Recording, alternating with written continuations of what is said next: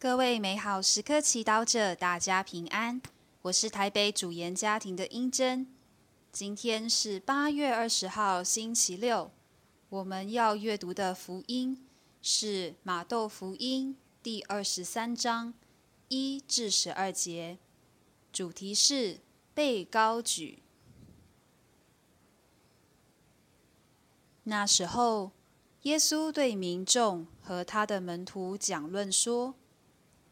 经师和法利赛人坐在梅瑟的讲座上，凡他们对你们所说的，你们要行要守，但不要照他们的行为去做，因为他们只说不做。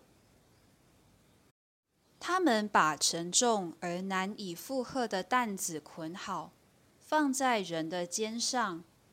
自己却不肯用一个指头动一下。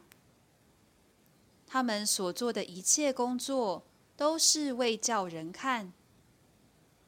为此，他们把金夹放宽，衣穗加长。他们又喜爱宴席上的首位，会堂中的上座，喜爱人在街市上向他们致敬，称他们为。蜡笔。至于你们，却不要被称为蜡笔，因为你们的师傅只有一位。你们众人都是兄弟。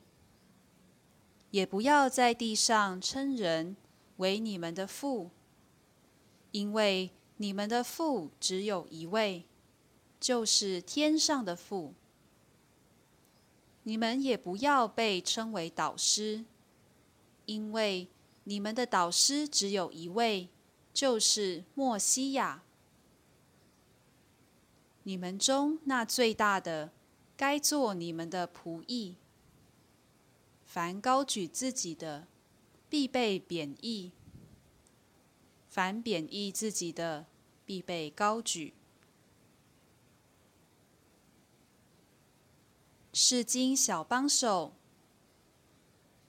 在今天的经文中，耶稣提醒门徒要谦虚，不要渴望被抬举。你们中那最大的，该做你们的仆役。凡高举自己的，必被贬义；凡贬义自己的，必被高举。谦虚在华人文化中，嗯，也是一个美德。然而矛盾的是，很多时候我们内心渴望被高举，但却害怕他人眼光，因此会刻意贬义自己，以呈现谦虚的模样。这样做是真正的谦虚吗？有职涯网站提出。人们常犯的过于谦卑的错误如下：第一，否定别人对自己的赞美。多数人认为，直接接受他人赞美会显得自己自大骄傲，因此选择否定自己的优点，来显示自己的谦虚。第二。听到别人的赞美，常说“可是”。对于自我要求高的人，许多时候永远认为自己的成就没有想象中的好，因此从来无法欣然承认自己够好。第三，该当仁不让时，却不够干脆，因为害怕做不好。第四，喜欢自责，抢着把不是自己的错承担起来。人会在活出真谦虚的过程不断碰壁，很多时候是因为我们不够认识自己。德雷莎修女曾表示：“如果你谦逊，就不会为称赞或诋毁所动摇。”因为你有自知之明。今天耶稣告诉门徒，不要在地上称人为你们的父，因为你们的父只有一位，就是天上的父。